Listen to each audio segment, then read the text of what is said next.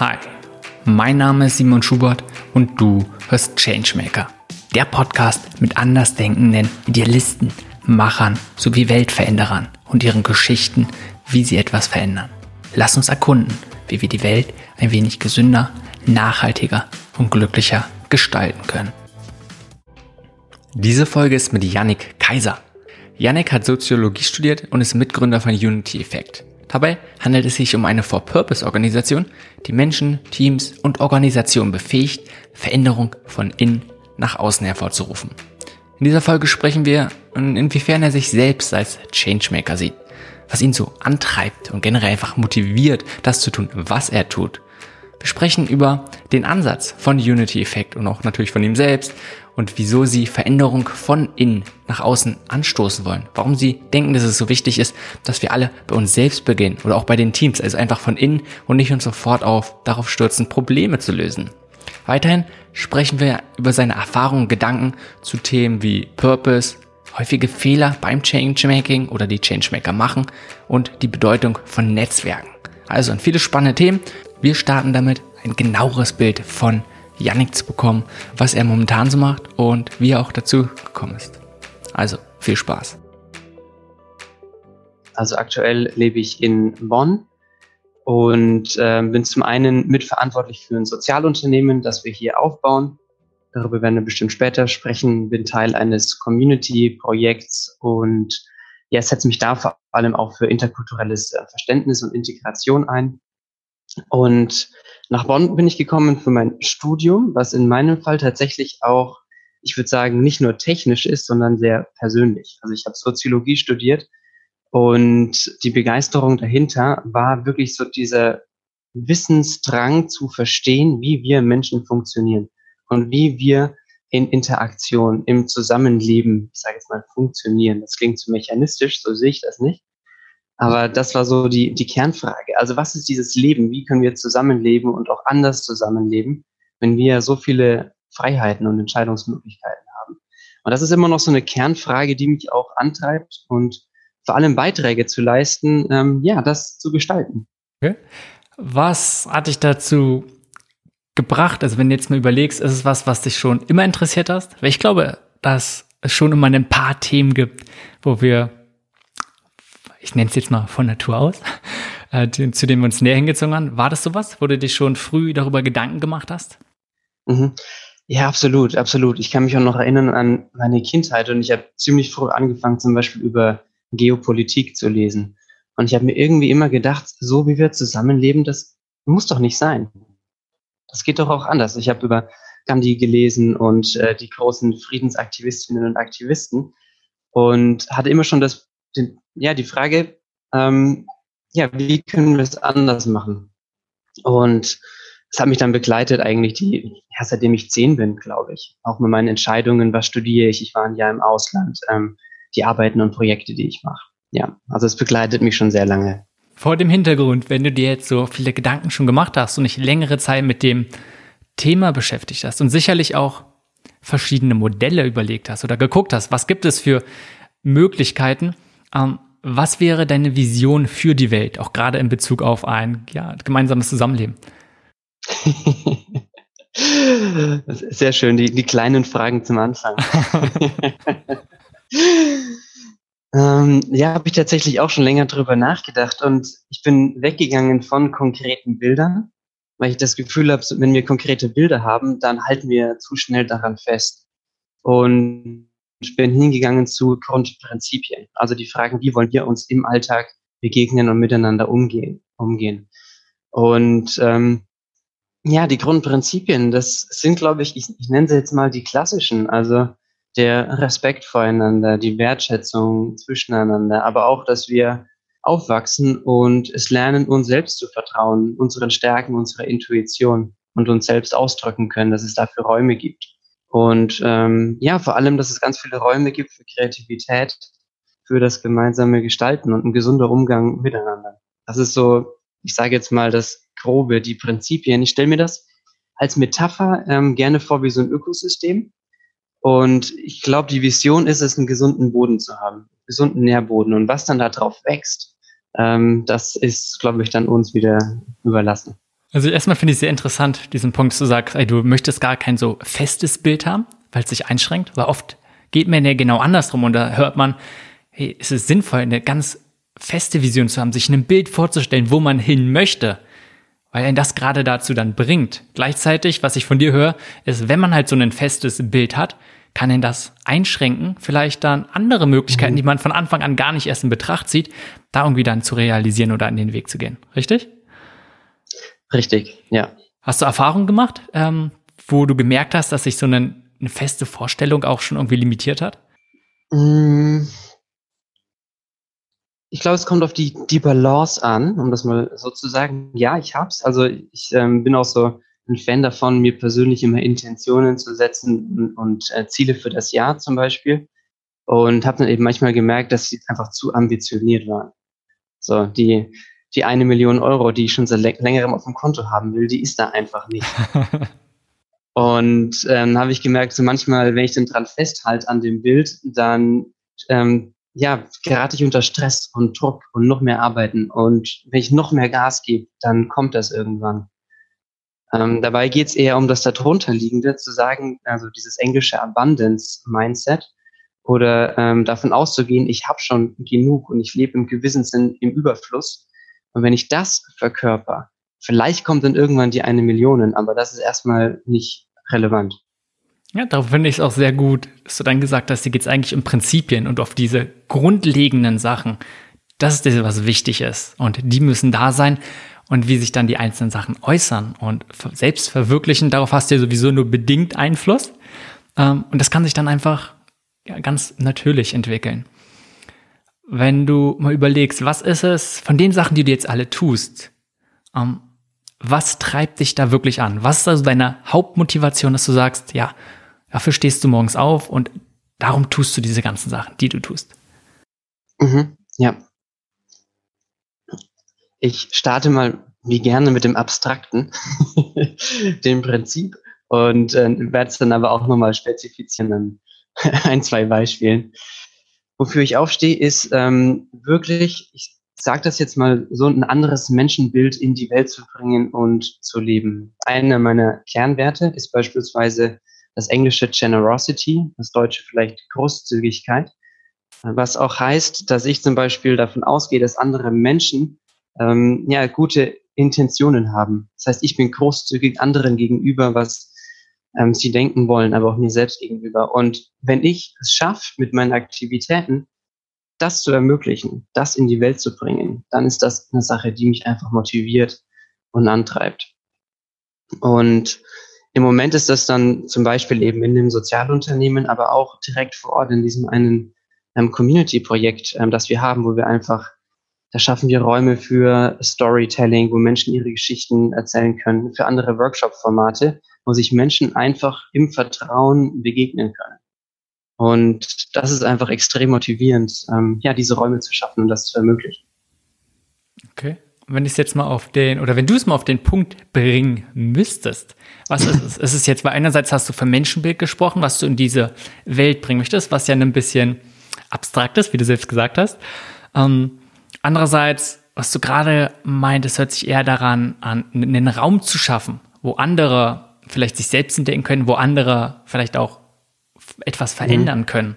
Was für mich ja erstmal nicht Sachen sind, die sich ausschließen müssen, aber verschiedene Sachen sind. Also was wäre es so mal auf den Punkt gebracht, ähm, was dich antreibt, wo du sagst, ja, das ist so dein Warum? Zu vermitteln, ja, wir können das und ja, wir schaffen das. Okay. Erzähl mal so ein bisschen, weil du hast ja jetzt schon öfter angedeutet, was ihr alles macht. Und wenn du mal kurz und knapp, vielleicht nicht alles, aber so viele Sachen, die, wo du daran beteiligt bist ähm, und wo du sagst, hey, das sind wichtige Sachen, so auch einfach verschiedene, damit ich mal einen Überblick oder dass man generell mal so einen Überblick bekommen hat, das ist das, wo du überall involviert bist. Mhm, ja. Also das, das eine, dieses Community-Projekt, das ich erwähnt habe, das heißt ähm, Tannenbuschhaus. Das ist ein Begegnungszentrum in Bonn und gleichzeitig auch ein tatsächlich Einfamilienhaus und wir haben das geöffnet für eben ähm, Begegnungen und Projekte und Ideen. Hat auch, ähm, steht auch viel unter dem Deckmantel oder Thema soziale Innovation vor Ort. Und ähm, das andere größere ist ähm, Unity Effect. Das ist das Sozialunternehmen. Und was wir da im Kern anbieten, ist zum einen ähm, Programme, also viele Online-Programme, auch für Changemaker, für Menschen, die Dinge ändern wollen, aber auch anders machen wollen. Die begleiten wir ähm, auf dem Weg dorthin und bieten auch digitale Lösungen an für Netzwerke. Das heißt, einmal hast du dieses Tannenbuschhaus, was so, ja, wie gesagt, als ähm, Begegnungsstätte, als Haus, wo Leute einfach so zusammenkommen können. Das Utility-Effekt ist eher, hört sich an, ihr macht ja sehr, sehr viele verschiedene Sachen. Ne? Von Journeys, darüber würde ich gerne noch so ein bisschen reden. Das heißt Online-Programme, aber auch genauso Workshops offline. Richtig? Richtig. Ja, ähm, genau. Und wenn wir jetzt mal bei diesem Utility-Effekt bleiben, was ist, du hast es ja mitgegründet. Was ist da euer Ziel? Was ist das, was wo du sagst, hey, was wollt ihr damit erreichen? Also bei, bei Unity Effect, ähm, wir verstehen uns als Purpose-Driven ähm, Organization, wie das so schön heißt. Das heißt, wir haben einen Unternehmenspurpose, den wir in die Welt bringen und das ist bei uns Leading Change from the Inside Out. Also Wandel von innen heraus gestalten. Und das heißt dann so viel wie Menschen, aber auch Teams in die Lage zu versetzen, die inneren Fähigkeiten, Ressourcen zu erkennen und eben dann entsprechend einzusetzen. Das ist so der Kern. Und wenn man dann nochmal einen Schritt zurückdreht, ähm, dann war das bei mir so und auch bei äh, vielen anderen im Team, dass wir beobachtet haben, dass so viele Menschen die Motivation haben, Sachen zu verändern. Wir haben die Ideen und wir haben das Wissen. Wieso ist es dann so schwer, Dinge wirklich zu verändern? Und das ist aus meiner Sicht ähm, vor allem aus zwei Gründen. Das eine ist ähm, die Verkörperung dessen. Das heißt, ich will einen Wandel in die Welt bringen, aber ja, ich muss bei mir anfangen und das verkörpern. Und das andere ist äh, die Arbeit in Teams und Netzwerken. Das heißt, ähm, gemeinsam zu arbeiten. Irgendwann, wenn man wächst, wird es schwierig. Und die beiden ähm, Punkte sprechen wir an. Okay. Ähm, erstmal, wenn es darum geht, in, ähm, Veränderung also von innen nach außen zu bringen. Warum, warum so rum? Warum nicht andersrum? Denn ich könnte mir näher genauso sagen, man fängt außen an und probiert vielleicht auch die Umgebung irgendwie mhm. erstmal zu verändern und probiert so mhm. Veränderung mhm. vorher vorbeizurufen, was ja an sich auch möglich wäre. Mhm. Ja, und schließen wir jetzt auch nicht aus. Unsere Beobachtung war allerdings, dass es sehr, sehr viele Programme, gerade auch Bildungsangebote gibt, da geht es immer ums Äußere. Also Äußere auch im Sinne von meine Umwelt, mein Verhalten, mein konkretes Wissen aber es geht recht selten um, was ist eigentlich meine Einstellung, meine Werte, was steckt eigentlich dahinter oder darunter, was ist das, was ich nicht so sehen kann. Das, was nicht so greifbar ist direkt, da haben wir Schwierigkeiten damit, dem Raum zu geben, zumindest in unserem Bildungssystem. Und deswegen haben wir gedacht, wir wollen ein anderes Angebot auch noch schaffen und das zu ermöglichen. Okay, lass uns mal also ich finde es einen ganz, ganz spannenden Punkt, den ich, den ich noch mal ein bisschen näher beleuchten möchte, warum du oder warum ihr meint, dass das so wichtig ist. Ah, lass uns mal einen Schritt zurückgehen und nochmal über Changemaker sprechen. Was ist, was verstehst du oder ihr unter diesem Begriff? Was ist ein Changemaker? Ich würde sagen, eine Person, die ja zum ganz allgemein gesprochen zu einem bewussten und konstruktiven Wandel beitragen will in der Welt. Gerne auch motiviert oder angetrieben durch die Missstände, die da draußen sind. Ob das jetzt Klimawandel ist, soziale Ungerechtigkeit, aber dass man dann eben sagt, nein, so muss es nicht mehr sein. Ich will was anders machen und bin bereit dafür, ja, auch da hinzugehen, wo es vielleicht weh tut. Mhm. Also vor allem die, ja, jemand, der, ich sag mal, offen durch die Welt geht, und dann probiert bewusst etwas zu gestalten und das irgendwie in eine ja, möglichst positive Richtung, also in einen positiven Wandel vorherzubringen. Und so wie du es gerade auch formuliert hast, kann es ja im ganz Großen sein, ne? von wegen, oh ja, wir verändern die ganze Welt, oder halt im ganz Klein, man verändert seine eigene Welt. Ja. Um, ähm, warum denkst du, ist es dann so wichtig zu sagen, muss ich mit sowas beschäftigen wie, hey, was ist mein Purpose, was ist mein was treibt mich überhaupt dran? Wo sehe ich überhaupt Sinn? Warum, warum sind solche Themen, wie du schon meinst, die halt nicht greifbar sind, so wichtig? Warum kann ich nicht einfach sagen, hey ja, ich sehe dort ein Problem und nicht, dass ich es nicht machen kann, aber warum probiert den anderen Weg zu gehen, Und nicht zu sagen, hey, da ist ein Problem und ich probiere sofort eine Lösung dafür zu finden. Mhm. Hm. Es hat wahrscheinlich, es hat verschiedene Gründe. Ich will auf einen nochmal genauer oder ein bisschen tiefer eingehen. Ähm, ich meine, du arbeitest oder beschäftigst dich auch viel mit dem Thema Gesundheit und ich glaube, wir wissen auch, dass es neben der rein, ich sage jetzt mal, physischen Komponente oder mental eben auch eine emotionale gibt. Beziehungsweise anders gesprochen, wenn ich nicht diesen, ähm, wenn ich nicht Erfüllung finde in dem, was ich tue, dann ist es irgendwann schwierig, das also wirklich effizient zu sein, nach außen, aber eben auch nach innen gerichtet, wirklich gesund zu bleiben, um das mal so ähm, kurz zu fassen. Das heißt, aus meiner oder unserer Sicht, ähm, gerade wenn wir Wandel, Wandel voranbringen wollen, was einfach eine Herausforderung ist, es ist so unfassbar wichtig, sich zu verbinden mit seinen Werten, mit seiner Begeisterung, um einfach Kraft zu schöpfen. Ja, denke auch. Also klar, einerseits damit man, was du gerade oder was ich raushöre, ist ja dieser Punkt der Motivation. Man auch wenn mal es halt nicht von Anfang an klappt und ey, es wird lange dauern, um wirklich was zu verändern, ähm, ist nichts, was sofort ist, zumindest in den seltensten Ausnahmen, dass man langfristig dabei bleibt.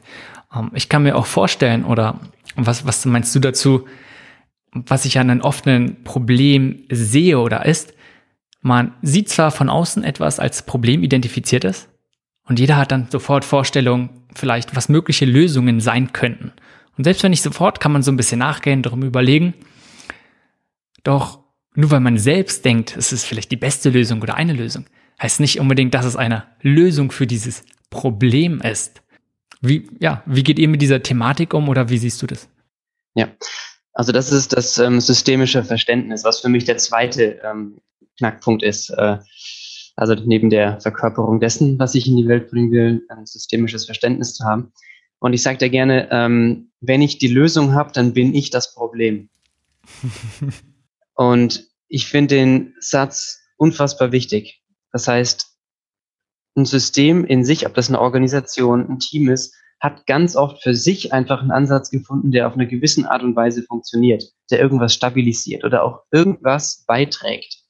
Und wenn ich da jetzt hingehe und ähm, ich sage jetzt mal den, ja, den, den Boden unter den Füßen wegziehen, dann kann ich viel Schaden anrichten. Und deswegen, auch deswegen finde ich es immer wichtig, neben dem Blick für sich nach innen auch, was ist das System, das Team, die Organisation, in das ich eingreife, ist unfassbar wichtig zu reflektieren, was steht da darunter? Was ist vielleicht die Funktion von bestimmten Verhaltensweisen oder Mustern? Also ja, stimme ich dir voll und ganz zu. Ich finde den Satz mega gut. Wenn ich die Lösung habe, bin ich das Problem. Ja, super. Ja. Und alleine einfach, damit man, man sich so ein bisschen zurücknimmt und erstmal einmal probiert, dieses, du hast von systemischem Verständnis reinzubekommen, einfach in Systemen zu denken und dass Sachen sich vor allem einfach gegenseitig ständig beeinflussen und mhm. auch, dass sich ein System selbst regulieren kann und dass es oft einfach nicht so einfach möglich ist, ähm, irgendwie eine Maßnahme zu machen und dann zu sagen, hey, damit verändere ich jetzt alles. Ne, ich komme jetzt irgendwie vor allem von außen und probiere das System und das Problem zu lösen. In dem Sinne klappt halt oft nicht. Und ja. ich sag mal, es hört sich mal vom, es ist für uns jetzt sehr leicht, darüber zu reden. Und wir sagen schon, und wo dir höre ich auch, ey, es ist oft komplex und nicht so leicht. Trotzdem ist es leicht, darüber zu reden. Und eine große Herausforderung, die ich immer wieder sehe, dass viele Herausforderungen sind sehr komplex. Und es ist einfach schwer zu sagen, hey, ja, was bringt jetzt wirklich was? Wie kann ich was machen? Und manche Herausforderungen sind ja wirklich dass man gar nicht mehr weiß, wo fängt man überhaupt an. Und gerade wenn, also das ist, ähm, würde mich auch mal deine Meinung interessieren. Erstmal, wenn es um dieses Thema Changemaking geht, ähm, wie, wenn du mit anderen darüber sprichst, wie sie, wie ist die Begegnung davon? Ist es ein, hey, ja, ja, die wollen die Welt retten ähm, und probieren da irgendwelche kreativen Lösungen zu finden? Oder wird das schon sehr konstruktiv umgegangen? Mm. Also persönlich erlebe ich beides. Und also zum einen, ähm, ich habe hier eine Idee, aber dann ist da vielleicht recht wenig Reflexion dahinter. Und das ist so eine Hauruck-Idee, die ich gut finde, aber ähm, dann ist vielleicht nicht äh, die Frage, okay, könnte das überhaupt was Relevantes sein für andere? Aber ich erlebe auch sehr, sehr viele reflektierte Ideen ähm, in den Menschen, die sich wirklich Gedanken machen um ähm, die Umwelt. Also in dem Sinn erlebe ich, erlebe ich beides. Und was ich oft auch erlebe, ist gerade dann, wenn Menschen wirklich reflektieren, überlegen, ähm, den ersten Schritt zu gehen. Das ist oft eine Herausforderung. Das heißt, auch wenn ich irgendwas erkannt habe, hey, da ist ein Missstand oder hier würde ich irgendwas beitragen, ob das jetzt Klimaschutz bei mir in der Nachbarschaft ist oder Bildung oder was ganz anderes, ähm, dieser eine konkrete erste Schritt. Und also da kann ich wirklich nur dazu motivieren, ähm, ja, sich selbst das zuzutrauen und zu sagen, einfach einen ersten Schritt gehen, ist so unfassbar wichtig, um, und jetzt kommt es auch wieder, mit dem System in Berührung zu gehen. Das heißt, ich muss ein Gespür dafür entwickeln, ähm, ja, was, was passt meine Idee? Ist die anschlussfähig oder nicht? Okay, mach mal. Das hört sich jetzt auch sehr abstrakt an, wenn jemand sich keine Vorstellung vermachen kann. Weil klar, irgendwie ersten Schritt hört sich gut an, ich muss irgendwie aktiv mhm. werden, was ja schon mal was Wichtiges ist, aus diesen, von wegen, oh, ich mache mir nur Gedanken, probiere nur zu analysieren und drüber nachzudenken, zu sagen, ey, äh, ich tue jetzt mal was, ich werde aktiv. Auch dieses gehört für mich auch sehr viel zu diesen etwas verkörpern, von dieser geistigen Kopfebene in die Handlungs-, in den Körperebene reinzubringen. Äh, hast du ein Beispiel? Was wären denn gute und vielleicht auch simple erste Schritte, die man eigentlich immer tun könnte? Ja. Aus meiner Sicht ist einer ist zu schauen, was gibt's schon und zu Treffen gehen. In jeder Stadt, in jeder Gemeinde gibt's irgendwelche ähm, Treffen und einfach schauen bei Meetup, irgendwelche anderen Kalender, was findet denn schon statt? Und wirklich mit richtiger Neugierde hinzugehen, den Menschen zuzuhören, die da sind. Ich habe das mal gemacht, drei Monate lang. Bin fast jeden Abend zu irgendwelchen Veranstaltungen gegangen. Danach war ich extrem gut vernetzt und hatte ein gutes Verständnis, was könnte mein Beitrag sein. Aber ich habe mir gesagt, ich nehme mir diese Monate, um erstmal hinzugehen. Und das war mein erster Schritt. Habe ich mich motiviert, habe gelesen und ja, bin rausgegangen in die Welt. Genau, das ist, das ist ein guter Schritt. Rausgehen in die Welt. Überhaupt nicht sagen, ey, bei sich irgendwie ein, in den eigenen vier Wänden nur zu bleiben und zu überlegen, was könnte ich machen, sondern mal rausgehen. Und das können mit anderen, du hast gerade von Netzwerken gesprochen, mit anderen Akteuren sein, die auch Ideen haben und gucken, was können sie machen. Oder sonst vielleicht auch einfach mit den Leuten, die ein Problem haben, sprechen. Hauptsache einfach rausgehen und irgendwie ins Gespräch kommen und irgendwie interagieren mit anderen. Hast du sonst noch irgendwie was anderes, wo du sagst, das hm, hilft dir vielleicht oder ist was, was sich bei dir bewährt hat, was du anderen oft auf den Weg gibst, so als ersten oder als zweiten vielleicht Schritt? Hm. Was bei mir ganz gut war, tatsächlich mir mal zu überlegen, wer ist in meinem Umfeld, in meinem Netzwerk, wem kann, wem kann ich vertrauen? Und ich habe mir da wirklich eine Liste gemacht, ähm, so ein soziales Netzwerk auf einem Blatt Papier und mir einfach mal aufgeschrieben, wer ist da, wie nah stehen mir die Menschen und bin zu denen hin mit meiner Idee zum Beispiel. Oder einfach mit meinen Fragen, die ich hatte.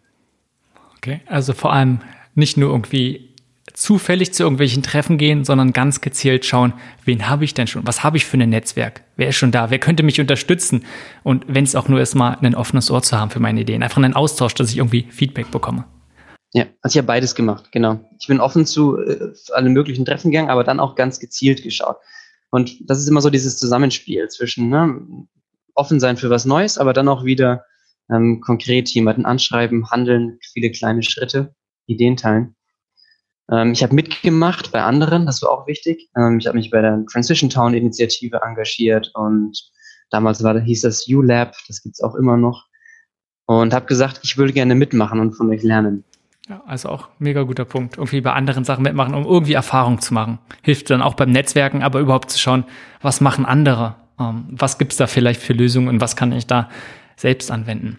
Und was sind so, ich sag mal, typische vielleicht Fehler oder auch Missverständnisse, die dir mal begegnen, wenn es darum geht, jemand sagt, hey ja, er sieht, so viel läuft falsch in der Welt und ich möchte was verändern und habe vielleicht schon so eine Idee, was mache. Was sind so häufige Fehler, die du immer mal wieder siehst? Hm, ich glaube, ein paar Sachen haben wir indirekt schon angesprochen. Also das erste ist, es ist von meiner Idee auszugehen, sie könnte funktionieren. ist mir, glaube ich, noch nie gelungen. Ähm, dass ich eine Idee hatte und genau die Idee war wirklich die Lösung. ähm, das heißt, bereit sein zu teilen, aber auch bereit sein loszulassen und die Idee ja, abzugeben oder dass sie sich verändert. Dann das andere, da geht es wieder um die innere Haltung. Das heißt, ähm, ich finde es ganz, ganz wichtig, sich wirklich zu fragen, setze ich mich für ein Thema ein? Zum Beispiel für das Thema Frieden. Kann ich das wirklich selbst verkörpern? Wenn ich selber nicht in dem Sinn jetzt friedlich bin oder zumindest im gewissen Sinn in der Lage bin, das zu verkörpern, dann muss ich vielleicht an mir selber erstmal arbeiten. Und dann brauche ich vielleicht die Hilfe selbst. Das ist ziemlich hart in manchen Fällen. Das war auch nicht oder ist auch oft noch hart für mich. ähm, aber ich finde das ganz wichtig. Nur wenn ich es authentisch selbst leben kann, kann ich einen Beitrag leisten. Und ähm, gut, der dritte Aspekt ist dann immer noch der Reality-Check. Wie viel Zeit habe ich, um wirklich irgendwas zu bewegen? Nicht in meinem Kopf, sondern wirklich. Ähm, Sind es fünf Stunden pro Woche, dann kann ich vielleicht kein riesen Community-Projekt aufbauen. Will ich meinen Job kündigen? Uh, dann aber trotzdem wirklich immer auf die Finanzen schauen. Irgendwann holt es einen ein. Auch wenn man minimalistisch lebt. Ja. Du hast jetzt schon öfter auch was von Netzwerk gesagt. Du hast doch gerade schon, wenn man ein Community-Projekt aufmacht. Ich würde gerne nochmal auf die Bedeutung von Netzwerken gleich sprechen. Davor, ähm, was ich immer wieder höre, auch von dir jetzt so ein bisschen raushöre, ist, man hat eine Idee und probiert sich mit anderen Menschen zu verbinden. Weil klar, warum? Weil man ja gemeinsam halt deutlich mehr erreichen kann als alleine. Ähm, was ich mir vorstellen könnte, dass es halt genauso ist. Man probiert immer sagen, ey, man, man probiert eine Bewegung zu starten und möglichst viele Leute für ein Thema irgendwie zu ähm, begeistern. Weißt du, und dann hast du ganz viele Leute, die sich auf einmal dafür einsetzen und alle sind irgendwie inspiriert. Ja, ohne das trotzdem, weißt du, und alle beschäftigen sich da untereinander und begeistern sich gegeneinander, was, was ja erstmal schön ist. Ähm, doch trotzdem kommt man irgendwie einer Lösung zu dem eigentlichen Problem nicht so hinterher, weil man einfach nur damit beschäftigt ist, irgendwie eine große Community zu bauen. Verstehst du, was ich meine? Ist es dir mhm. schon begegnet? Siehst du es als Herausforderung? Eine, eine meiner Kernfragen ist, wie kann man gesunde Communities aufbauen oder Gemeinschaften, die sich dann eben genau nicht um sich selber drehen, sondern wirklich eine Relevanz haben, ähm, nach außen gerichtet. Also in dem Sinn, ja, ich habe es in meiner Vergangenheit öfter erlebt und ich sehe die Herausforderung auch ähm, regelmäßig bei uns in unseren eigenen Projekten. Dass man sich dann irgendwann, ich sage jetzt mal, mit sich selbst beschäftigt. Mhm. Was sind so vielleicht Möglichkeiten, wie man das verhindern kann? Weil erstmal, ich glaube, es ist keine Frage, dass es hilfreich ist, so eine Community aufzubauen oder falls es schon eine gibt, sich einfach dir anzuschließen. Einfach durch die, den Austausch und die gegenseitige Unterstützung, den gegenseitigen Support, Accountability, einfach was alles so eine Community mitbringt, ist einfach so ein riesiger Mehrwert. Gleichzeitig ähm, ist es nun mal schwer, sich zu organisieren und dass man nicht mit sich selbst beschäftigt ist. Was sind so Möglichkeiten, die du siehst oder auch gerne einsetzt, zu sagen, ja, man verhindert das? Mhm. mhm. Ich glaube, auf verschiedenen Ebenen. Ich meine, das eine ist gerade so dieses Thema, wie arbeiten wir zusammen, äh, die Koordination, dass man das natürlich, dass man sich Gedanken macht, wie man das macht, kommuniziert, entscheidet, damit es effizient ist und nur ein Mittel zum Zweck und nicht Selbstzweck das ist klar. Ähm, dann gerade wenn es um so zivilgesellschaftliche Projekte geht, wo viele ehrenamtlich arbeiten, muss man auch immer noch mal mitdenken, es ist eine andere Logik. Da sind die Leute nicht bezahlt. Ähm, das heißt, Zeit ist weniger realistisch planen. Aber was uns extrem hilft, ist auch ähm, zum Beispiel pro Quartal ein größeres Projekt und damit nach draußen gehen und das wirklich dann durchziehen. Weil dann haben wir immer wieder Sachen, wo wir genau spüren, wir schaffen was Neues. Und das hilft, glaube ich, also wirklich auch immer Sachen zu machen und ähm, die sichtbar sind. Hm. Also einerseits vor allem wieder zurück dieser Purpose, dass man weiß, warum man es macht und dann auch seine größere Mission in kleinere Zwischenetappen machen. Wirklich in kleine Möglichkeiten, dass man kleine Zwischenziele auch erreichen kann. Dass man da einfach nicht die ganze Zeit denkt, oh, man macht und macht und macht, ohne dass man irgendwie Fortschritte sieht und gar nicht weiß, ob man wirklich was erreicht. Mhm, ja, genau. Und Routinen durchbrechen, auch immer gesund. Ob das jetzt ist, wie man arbeitet oder wenn man regelmäßig, wir haben regelmäßige Events, ähm, aber dann eben was Größeres auch mal, um diese Routinen zu ähm, durchbrechen und wieder so ein bisschen Dynamik äh, ins System zu bringen. Tut auch mhm. immer gut. Okay, wir haben jetzt schon viel über Netzwerk gesprochen. Du hast ja schon gesagt, dass es ein Schwerpunkt von dir ist. Hm, kannst du noch mal einfach den Aspekt oder die Bedeutung von Netzwerken, warum du denkst, dass sie so wichtig sind oder generell Netzwerke, Communities ähm, nochmal verdeutlichen? Mhm. Ähm, wenn ich darüber nachdenke, da habe ich immer so ein, ein Modell im Kopf, das heißt TIMN, TIM-Modell. Und da geht es ähm, darum, dass man den Wandel, den wir im Moment erleben, ne, mit dieser super vernetzten äh, Welt, Internet und so weiter, als ein Wandel hin zur Arbeit in Netzwerken verstehen kann. Das heißt, es gibt nicht mehr diese klar abgegrenzten ähm, Organisationen, ähm, die für sich arbeiten, sondern viel, viel mehr findet einfach in Netzwerken statt. Auch wenn ich irgendwo arbeite, bin ich bei LinkedIn und bei Facebook und gehe zu den Meetups und, und, und. Das heißt, ähm, wie Information fließt, wie wir zusammenarbeiten, ändert sich radikal. Und da brauchen wir aus meiner Sicht neue Perspektiven, neue persönliche Tools, aber auch digitale Tools, um einfach damit umzugehen. Weil der Informationsfluss einfach sonst viel zu groß würde auf uns einprasselt über Social Media, was ein Netzwerk ist. Facebook ist wieder ein Netzwerk. Das heißt, Information fließt anders. Wir haben Zugang zu ganz, ganz neuen Informationen. Menschen wissen, wie gehen wir damit um? Das ist die ganz große Frage. Also einerseits bringen diese Netzwerke große Vorteile mit sich, weil sie einfach verbinden, weil sie einfach uns die Möglichkeit geben, uns besser auszutauschen und am schneller und einfacher an Informationen zu kommen.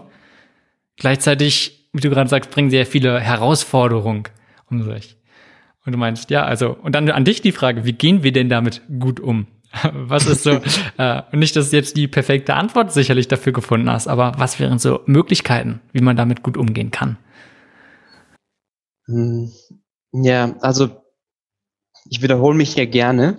Äh, die erste Frage ist ähm, das Warum oder wie ich das gerne übersetze, das englische Why ist eigentlich wozu. Also wozu bin ich bei Facebook, bin ich bei Instagram, bin ich bei LinkedIn und sich darüber einfach Gedanken zu machen. Und wenn ich da eine klare Antwort habe, dann kann ich es auch bewusst nutzen. Bewusster Umgang mit Informationen. Wozu will ich neue Dinge lernen oder was genau? Ähm, wenn mir das klar ist, dann ist es nämlich auch viel einfacher, Nein zu sagen oder Grenzen zu ziehen. Ist immer noch eine Herausforderung, aber es ist zumindest einfacher. Als ein Beispiel, ähm, ich habe mich immer für Geopolitik interessiert. Ich habe irgendwann vor knapp zehn Jahren entschieden, keine Nachrichten mehr zu schauen und alles aus meinem Newsfeed rauszukicken. Wozu? Um mehr Freiraum zu haben, um relevante Informationen zu erhalten, direkt aus meinem Umfeld, wie es den Menschen um mich herum geht. In dem Netzwerk. Und das war eine der besten Entscheidungen, die ich getroffen habe. Und ja, das, das vor allem auf persönlicher Ebene, glaube ich, ist wichtig, ja. Hört sich ja erstmal ähm, vielleicht kontraproduktiv oder erstmal so ein bisschen paradox an, zu sagen, hey ja, ich möchte was verändern und gerade wenn man sagt, man möchte einen großen Impact haben, dann sollte man auch wissen, was auf der Welt so passiert, oder? Richtig. Und dafür bin ich auch öfter mal kritisiert worden für diesen Schritt. Und ähm, was tatsächlich überraschenderweise passiert, zum einen die Nachrichten, die wir äh, zugespielt bekommen, es gibt ja die sogenannten Echo Chambers. Das heißt, ich höre entweder, was meine Freunde ähm, mögen oder eben, was über die großen Medien mir zugespielt wird. Das wiederholt sich tatsächlich ziemlich oft, überraschend oft, das ist ganz spannend. So viel Neues ist da gar nicht dabei. Und zum anderen ist es mir so gegangen, mit dem Schritt, klar Nein zu sagen, war ich viel mehr aufnahmefähig für das, was wir Menschen wirklich mitteilen. Und ich bin viel neugieriger geworden, mal nachzufragen, hey, du kommst aus dem Land, wie ist es denn da wirklich? Wie ist die so soziale Situation? Das heißt, ich würde sogar sagen, dass ich mein Wissen dadurch vertieft hat, die Qualität hat sich verbessert. Und ich konnte mich auf das fokussieren, was wirklich relevant war für mich, um was zu bewegen. Finde das ein ganz interessanter Punkt. Also du hast geht also schon ein bisschen hin. Du hast ja gesagt, du bist auch so ein bisschen minimalistisch unterwegs. Ähm, da geht natürlich einher damit, ähm, aber passt auch sehr zu dem, was du gesagt hast zu Changemaker, weil genau darum geht's, sich bewusst mit Sachen auseinanderzusetzen und diese viele Medien oder viele Informationen erstmal zu konsumieren. Hm, ja, heißt nicht, dass man deswegen erstmal irgendwas besser machen kann, ein besseres Verständnis hat oder nicht, sondern zu sagen, ja, das möchte ich, darüber informiere ich mich und zu ganz vielen Sachen Nein zu sagen, ähm, denke ich, ist eine wichtiger Schritt auch gerade und ist, glaube ich, auch ein guter Punkt als Antwort, wie gehen wir mit diesen ganzen Sachen um? Ist einfach bewusst vor allem damit umzugehen, zu fragen, sich selbst zu fragen, daraus zu finden, was man denn eigentlich möchte und wozu man einzelne Tools, einzelne Sachen macht. Und bei Utility Effect habt ihr geschrieben, dass ihr Menschen befähigt, Teams befähigt und genauso Organisationen befähigt, Veränderung von innen nach außen zu leiten. Und du hast schon so ein bisschen gesagt, von innen nach außen, warum du denkst, es ist wichtig und wie es macht. Aber was sind so die wesentlichen Sachen, wie ihr diese einzelnen Akteure unterstützt? Und vielleicht, wo ist der Unterschied von einem Einzelnen zu einem Team oder zu einer Organisation? Was sind da verschiedene Herangehensweisen? Ja. Also um das nochmal ganz kurz aufzugreifen, was heißt hier eigentlich innen? Ähm, da gibt es ein sehr schönes Modell, das heißt AQUAL, A-Q-A-L alle Quadranten, alle Level. Ähm, und das beschreibt eigentlich, dass jedes System eine Innenseite hat, das was nicht sichtbar ist, und eine Außenseite. So, für mich als Einzelperson ist das im Inneren zum Beispiel, ja, das sind, ist meine Haltung, das sind meine Werte. Und im Äußeren, das ist mein Verhalten, das ist vielleicht auch Wissen, irgendwas, was ich aufschreiben machen könnte, aufschreiben könnte, greifbar machen könnte. Und das Gleiche gibt's eben auch auf einer kollektiven oder auf einer Teamebene. Das heißt, es gibt im Team bestimmte Werte, die ähm, präsent sind, bestimmte Prinzipien. Ähm, oder man kennt das ja vielleicht auch manchmal von der Familie. Man kommt irgendwo in den Raum und man merkt, so, uff, hier war irgendwas, hier war gerade ein Streit oder so. Ich kann es nicht genau greifen, aber ich habe irgendwie das Gefühl, die Atmosphäre, irgendwas ist anders. So, das ist diese Innenseite. Und dann gibt's die Außenseite. Ne? Wenn wir da über Teams sprechen, da geht es viel natürlich um Prozesse, Strukturen.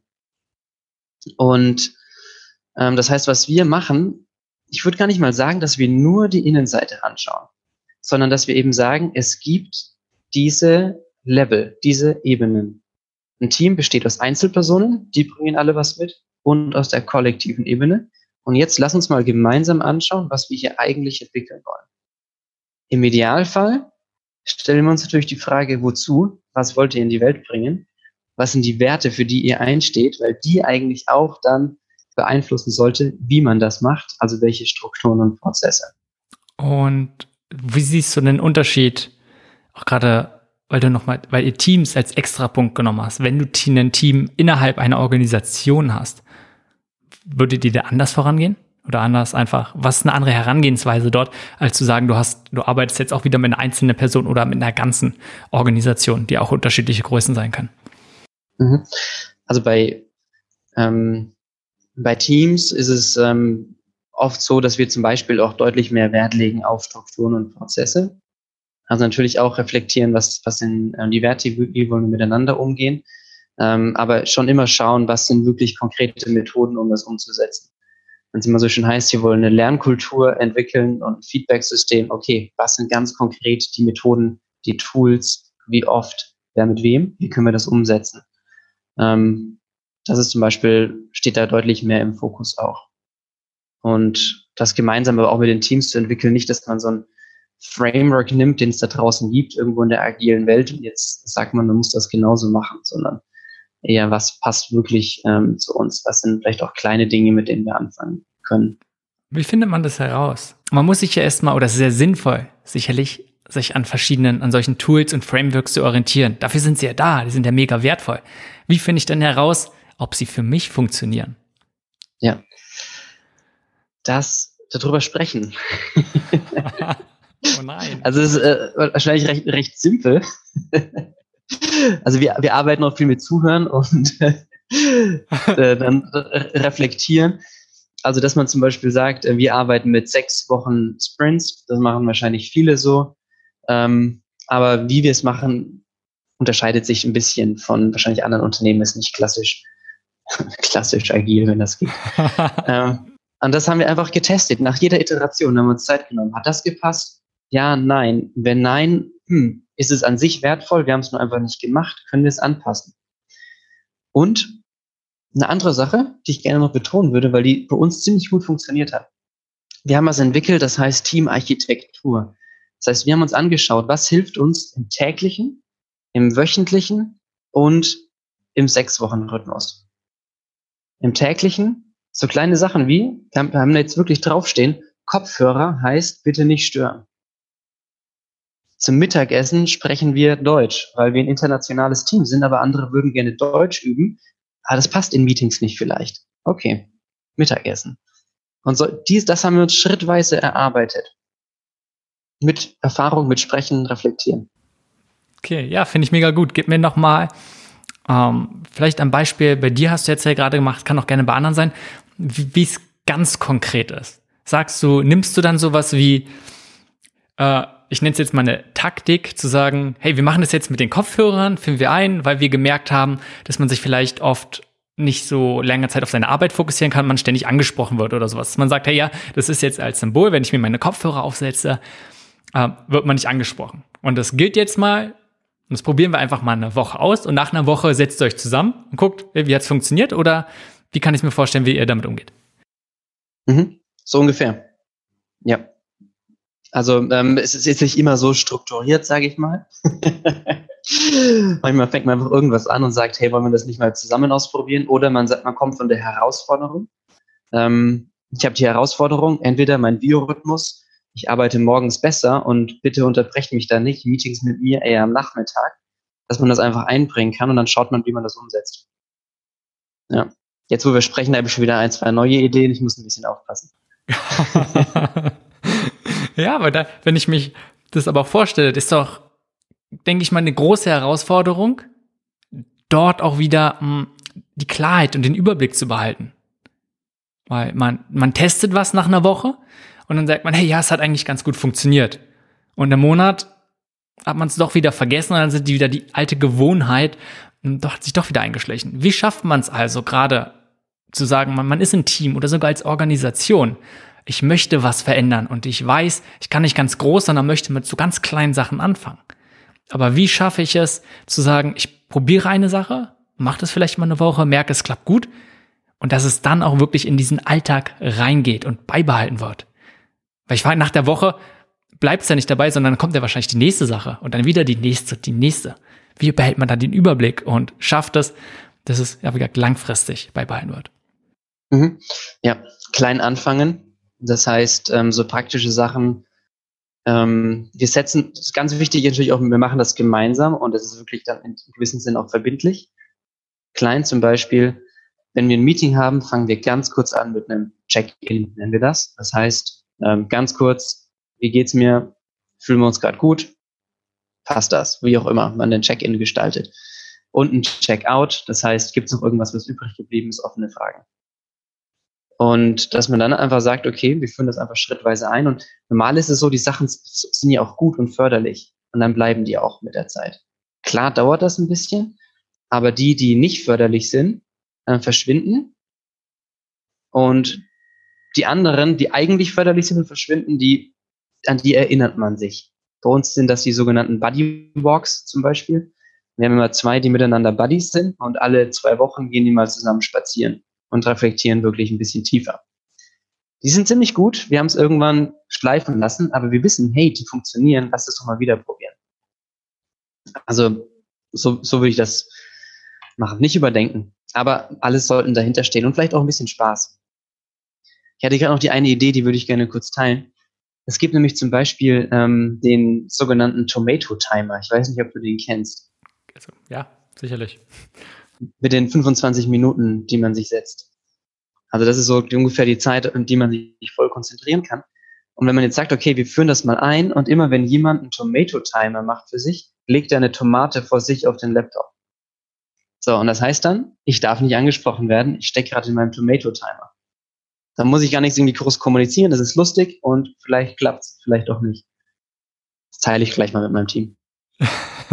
okay, nimmt eine echte Tomate. Also ich kenne es, klar, Pomodoro-Technik ist sehr bekannt. Ähm, gibt es schön viele Apps, dass es auch recht einfach ist.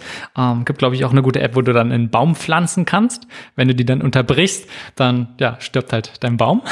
wo dann halt wirklich sonst auch ein Baum gepflanzt wird dafür. Ähm, ja, mega gut, finde ich auch. Ähm, persönlich nutze ich das gerne, vor allem nicht nur wegen diesen 25 Minuten unterbrochen, was ja sehr, sehr gut ist, weil man sich möglichst auf eine Sache fokussiert, sondern dass du auch immer wieder einfach dieses Signal, hey, die 25 Minuten sind um und jetzt mache ich eine kurze Pause. Das finde ich vor allem auch sehr, sehr wichtig. Aber kann man äh, mit vielen verschiedenen anderen Sachen um, ähm, anwenden und umsetzen. Darum finde ich es eine super Sache. Mhm.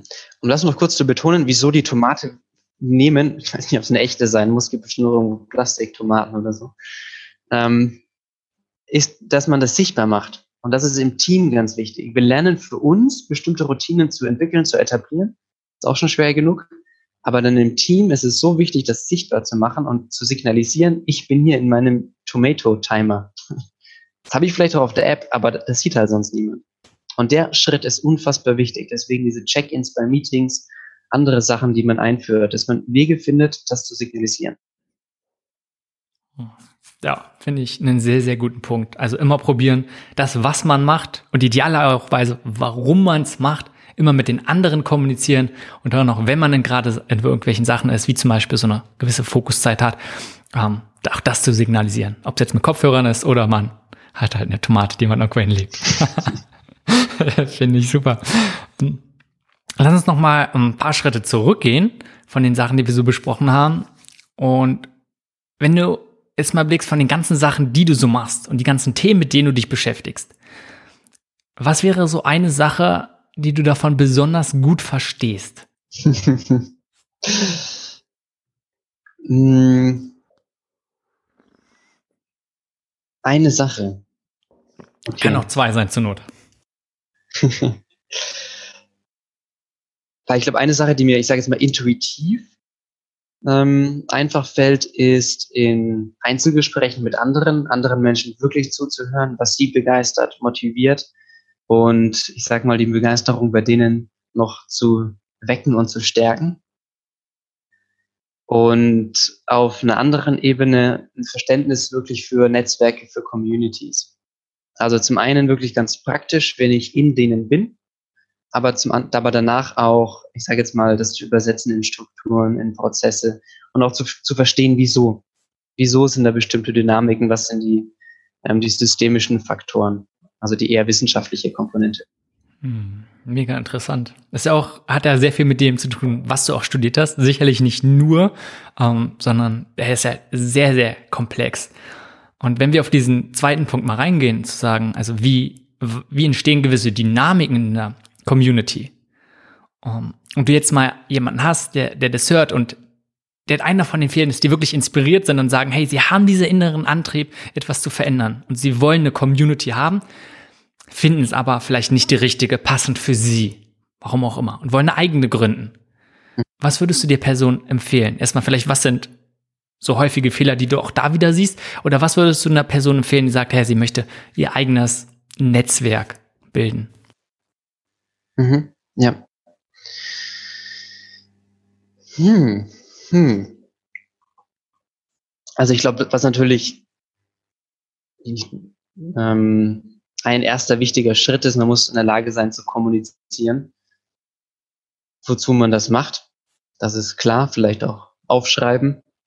Ähm, das, ist, das ist ein guter Punkt, das ist klar. Ich denke, das ist sehr, sehr wichtiger, großer Punkt, der halt oft übersehen wird. Genau solche Sachen sind so wichtig, zu sagen, hey, warum macht man es? Was ist der Purpose? Darüber können wir gleich auch noch mal ein bisschen reden, über das Thema. Ähm, warum möchte man es machen? Weil wenn man vielleicht das nicht genug kommuniziert, denke ich mal, ähm, wissen die anderen noch gar nicht, äh, was soll das Ganze, warum sollen sie da mitmachen? Ja, genau. So, also andere müssen auf jeden Fall in der Lage sein, sich mit dem verbinden zu können. Und da hilft es, das mal aufzuschreiben, ähm, in einem Fall so und bei uns war das zum Beispiel das gute Leben. Also die Frage, wie wollen wir in Zukunft, aber auch schon jetzt zusammenleben? Was können wir machen? Ähm, und der nächste Schritt, tatsächlich Leute einladen und jetzt kommt das Harte, von seiner eigenen Idee auch loslassen können. Was meinst du damit? Und das heißt, wenn ich jetzt sage, ähm, also ich, das habe ich zum Beispiel öfter beobachtet. Okay, ich, ich fange mal andersrum an. Ich finde äh, ein Grundprinzip, das ist bei Stephen Covey auch beschrieben, ähm, ähm, ich glaube, er nennt das Having the End in Mind, also das Ende von Beginn an im Blick haben. Das heißt, wenn ich mir überlege, ich will wirklich eine Community aufbauen, ähm, wie soll es sich in fünf Jahren anfühlen, wenn ich zum Beispiel zu einem Treffen gehe? Was ist unser Nährboden als Community? Was bringt uns Energie und so weiter? Und ein Fehler, den ich oft sehe, wenn man mal von Fehlern spricht, ist, dass viele Communities zu abhängig sind von ihren Gründerinnen und Gründern als Persönlichkeiten. Und sobald die Personen dann einmal weggehen, umziehen, was auch immer passiert, bricht das Ganze zusammen wie ein Kartenhaus. Und das geht nur langfristig, wenn man von Beginn an in der Lage ist oder bereit ist, auch loszulassen und andere Menschen dieses Gefühl von Ownership, von ähm, ich bin nicht nur Teil davon, sondern ich gestalte mit, es ist Teil von mir und meins. Wenn ich das authentisch vermitteln kann, dann gibt es aus meiner Sicht eine große Chance, dass die Community auch langfristig gesund ist. Deswegen das Loslassen. Finde ich einen sehr, sehr interessanten Punkt. Also auch einfach von Anfang an zu sagen, sich nicht zu damit identifizieren, zu sagen, das ist meins, sondern man macht das genauso für den anderen. Und dieses Netzwerk gehört allen. Und alle anderen können genauso gestalten.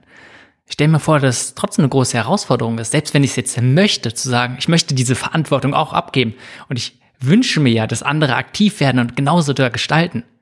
Die Realität ist aber, ich habe die Idee, kann sie gut kommunizieren, lade Leute ein und ja, die sind schon bei tausend verschiedenen Sachen, so viele Facebook-Gruppen, bei LinkedIn, bei Sing ähm, und bei Meetup und sonst was. Heißt, es gibt vielleicht schon so viel, weil die sich vielleicht auch für andere Themen interessieren, ähm, dass man sagt, ja, da, da passiert nicht so viel, sondern die werden sicherlich ja auch oder denken vielleicht erstmal vorsichtig, ja, hört sich gut an, aber sie möchten erstmal schauen, momentan passiert da nichts. Wenn es erstmal Fahrt aufwindet, Fahrt aufnimmt, weißt du, wenn es so ein bisschen da was passiert, dann würden sie mitmachen. Aber jetzt beim Anfang, wo noch nichts los ist, wie schafft man es erst beim Anfang, das so ein bisschen ins Rollen zu bringen?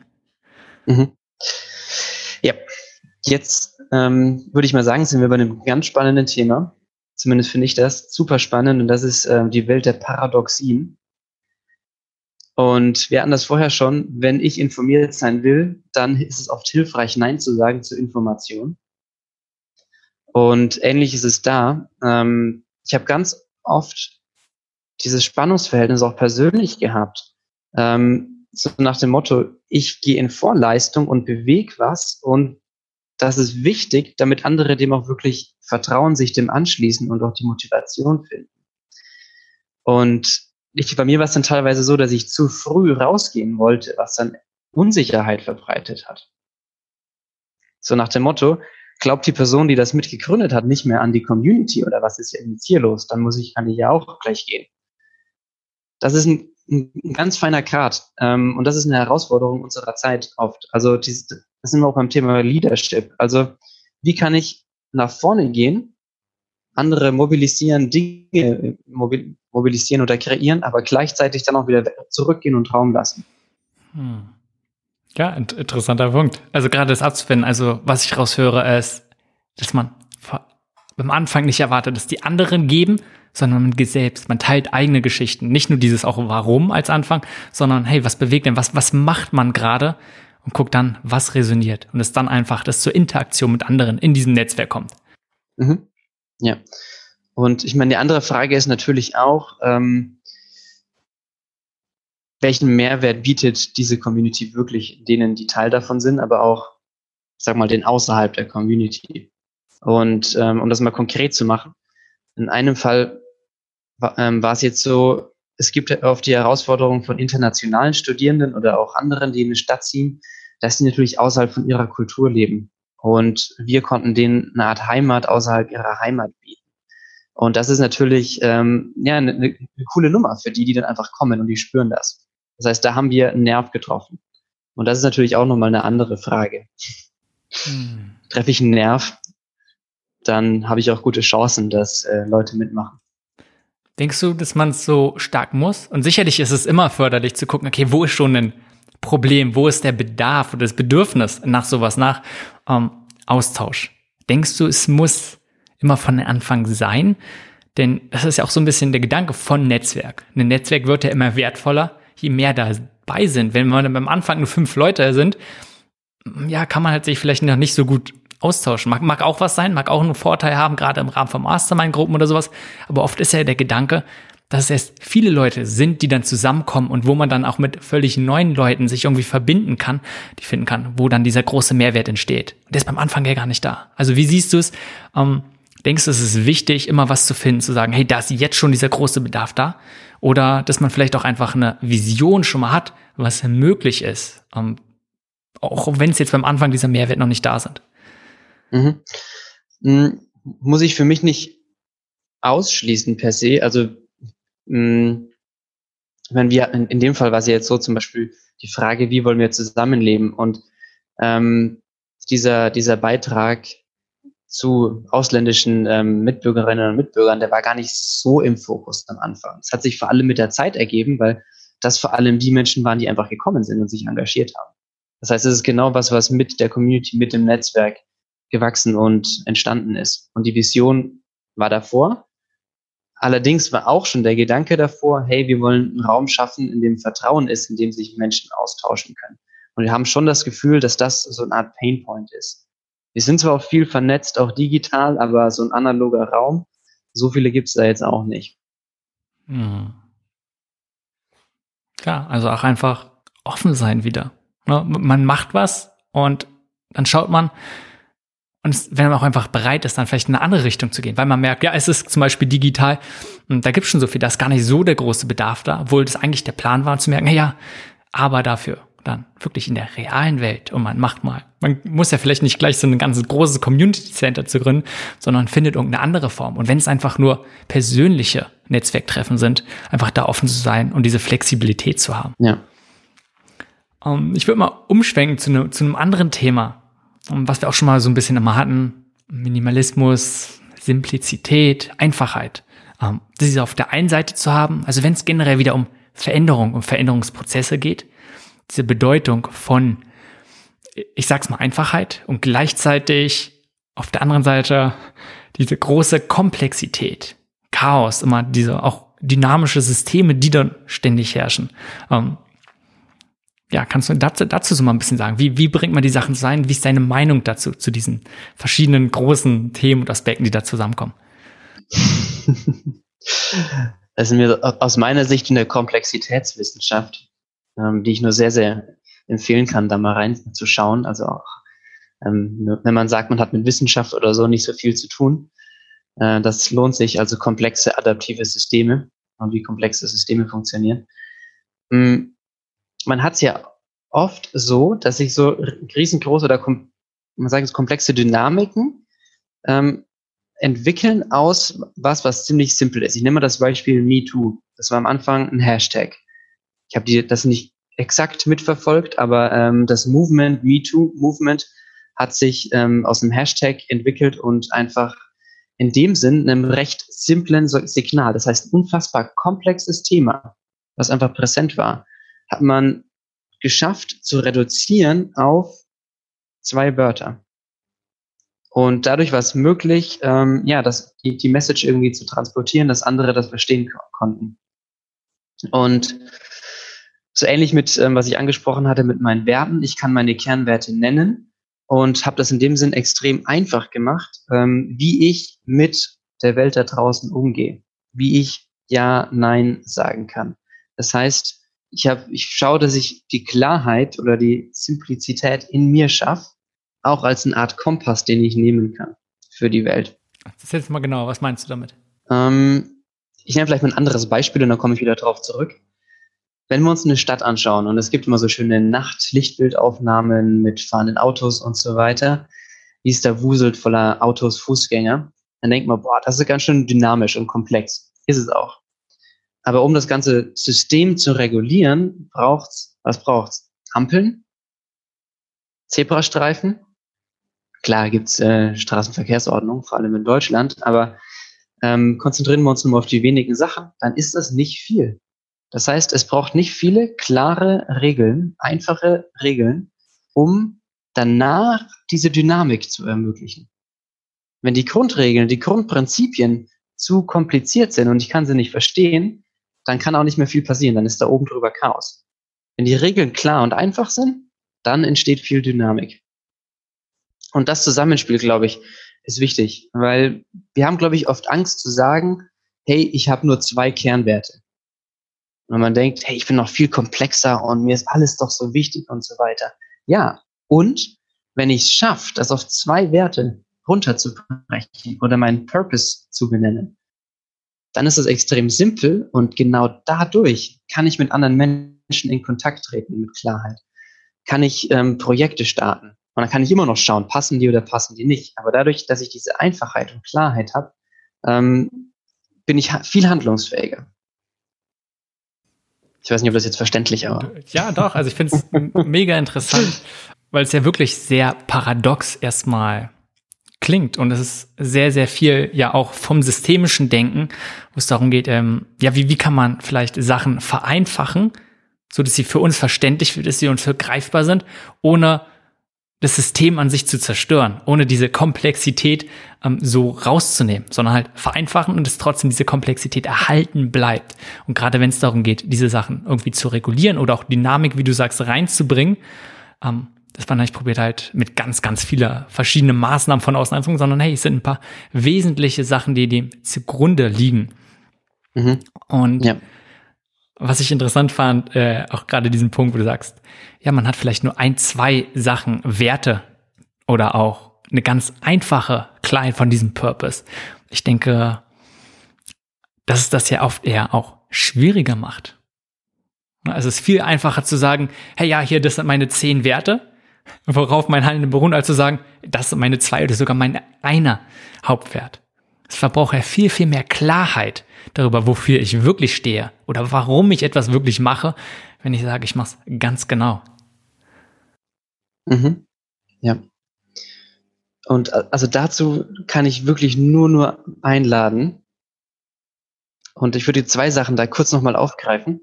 Also das erste ist nämlich genau das.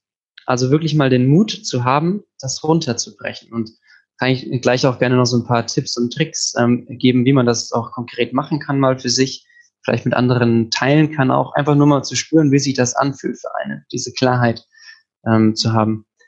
Das andere, was ich auch noch ansprechen wollte, mit ähm, diesen paar Kernprinzipien, die oftmals in einem System sind. Und so habe ich meine Reise auch angefangen, würde ich sagen, nämlich mit der, ich habe mich mit dem Wirtschaftssystem viel beschäftigt. Ähm, weil ich mir gedacht habe, so irgendwas stimmt da nicht. Und ich kann jetzt anfangen und versuchen, gegen irgendwas, ich sage jetzt mal in Anführungsstrichen, zu kämpfen, ähm, die Auswüchse unseres Wirtschaftssystems. Ich kann mich aber auch fragen, was sind eigentlich die Grundwerte und Prinzipien des aktuellen Systems? Was ist das eigentlich? Und was wären vielleicht andere, die relevanter wären für die Zukunft? Und wie kann ich dazu beitragen, dass wir die Grundwerte, die Grundprinzipien wechseln? Und das finde ich eine viel spannendere Frage, als zu sagen, weiß ich nicht, wir ähm, demonstrieren gegen A oder B. Ja, finde ich ein sehr guter Punkt. Lass uns gleich mal, du hast schon angesprochen, auf Purpose und ähm, du hattest ja schon gesagt, du hast so ein paar Übungen oder so ein paar praktische Sachen, die man machen kann, um da vielleicht Klarheit zu gewinnen.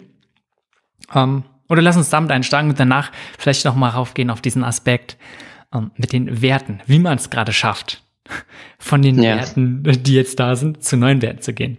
Aber erstmal, ähm, was du davor meintest in dem Bereich Purpose. Vielleicht nochmal ganz kurz, ähm, wir hatten es ja vorhin schon geklärt, warum es wichtig ist, damit anzufangen, sich darüber Gedanken zu machen, wofür man steht. Ist ja auch genauso, ey, welche Werte hat man denn da auch? Ähm, und dann den eigenen Purpose herauszufinden.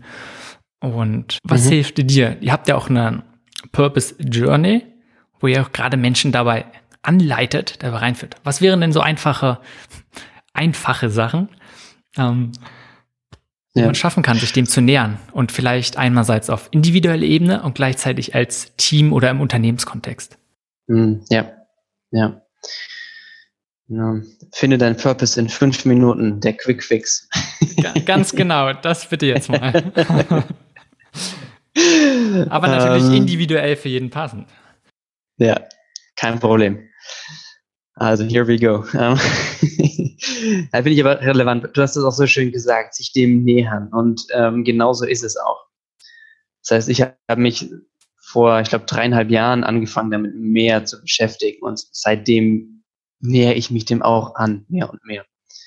Und eine Übung, die extrem kraftvoll war für mich, war mal aufzuschreiben, was waren die drei Momente in meinem Leben, in denen ich wirklich begeistert war oder das Gefühl hatte, irgendwas tief in mir war ähm, ja irgendwie lebendig und begeistert. Und die drei Momente mal aufschreiben, in denen das war. Und sich dann wirklich auch Zeit zu nehmen dafür und sich wirklich nochmal reinzuspüren in diese Momente. Bei mir war das ähm, ein Gespräch mit einer Person aus meiner Familie. Es war auch eins, eine Krise tatsächlich im Unternehmenskontext. Das fand ich ganz überraschend. Und noch was anderes. Und danach die Frage, was haben diese drei Momente gemeinsam? Was ist sowas wie die Essenz dessen? Und das mal versuchen, in einem Satz aufzuschreiben. Und bei mir war dieser erste Satz, der sich dann rauskristallisiert hat, ähm, dass Menschen an Transformation glauben und dem vertrauen. Auf Englischen Trusting Transformation.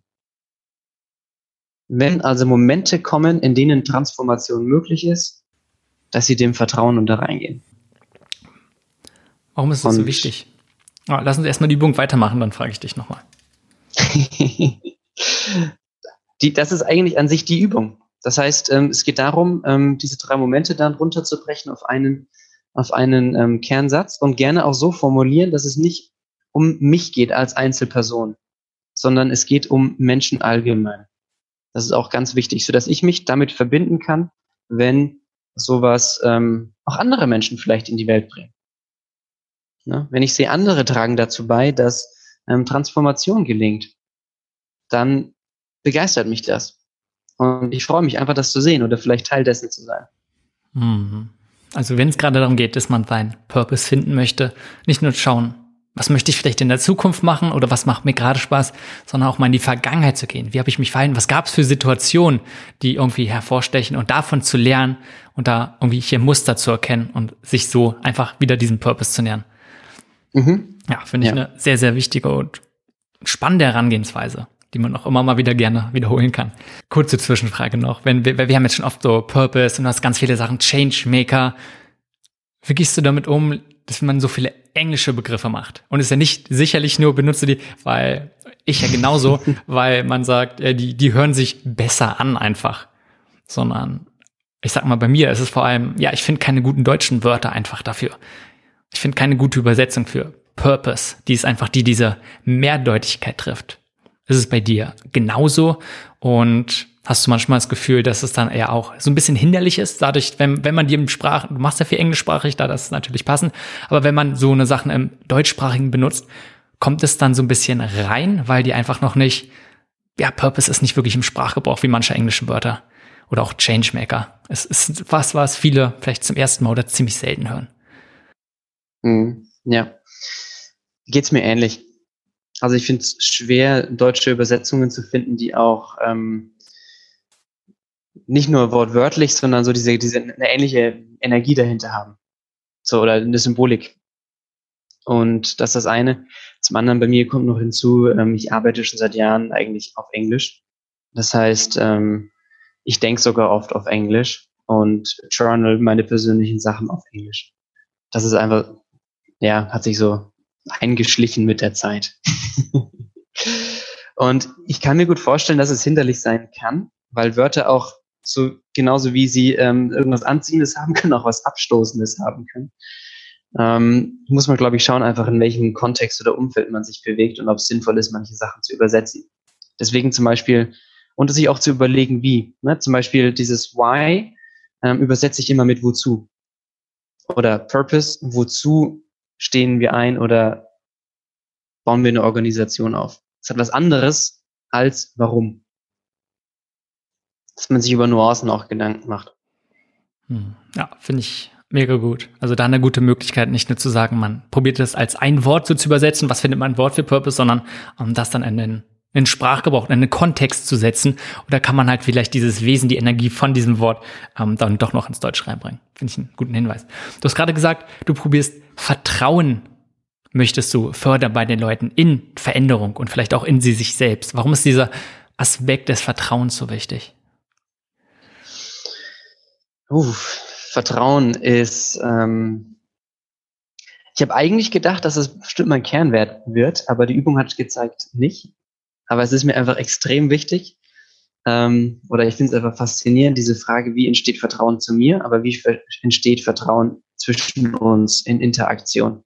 Ähm, und wie können wir Räume schaffen, in denen es auch recht schnell möglich ist, dass wir uns vertrauen?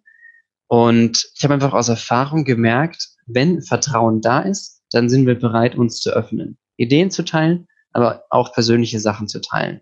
Und das ist für mich die Grundvoraussetzung für jede Form von Veränderung.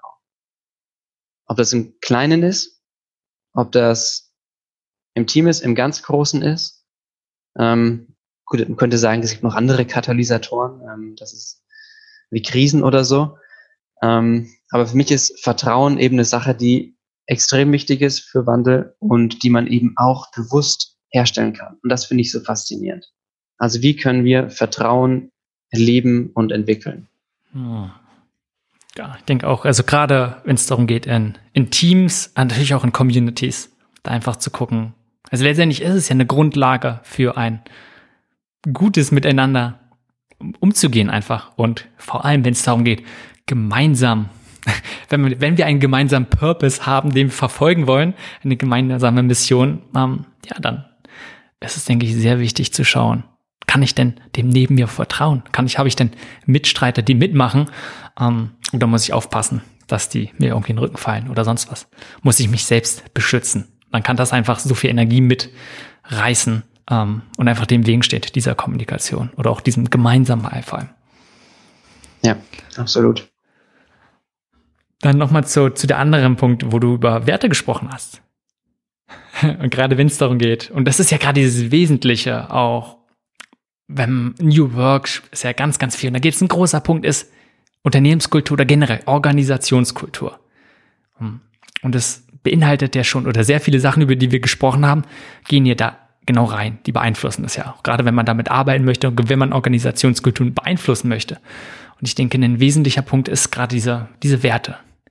Und ich denke, viele sind sich bewusst und wollen ja was ändern. Darum gibt es ja schon ganz lange dieser, dass man probiert, Werte zu identifizieren und nach außen zu geben. Weißt du, einfach dieser Versuch. Damit ist es natürlich nicht getan, zu sagen, hey, ja, wir haben uns jetzt mal hingesetzt und haben jetzt mal drei Werte identifiziert und die sind wichtig, die schreiben wir auf unsere Webseite. Und damit haben wir jetzt neue Werte.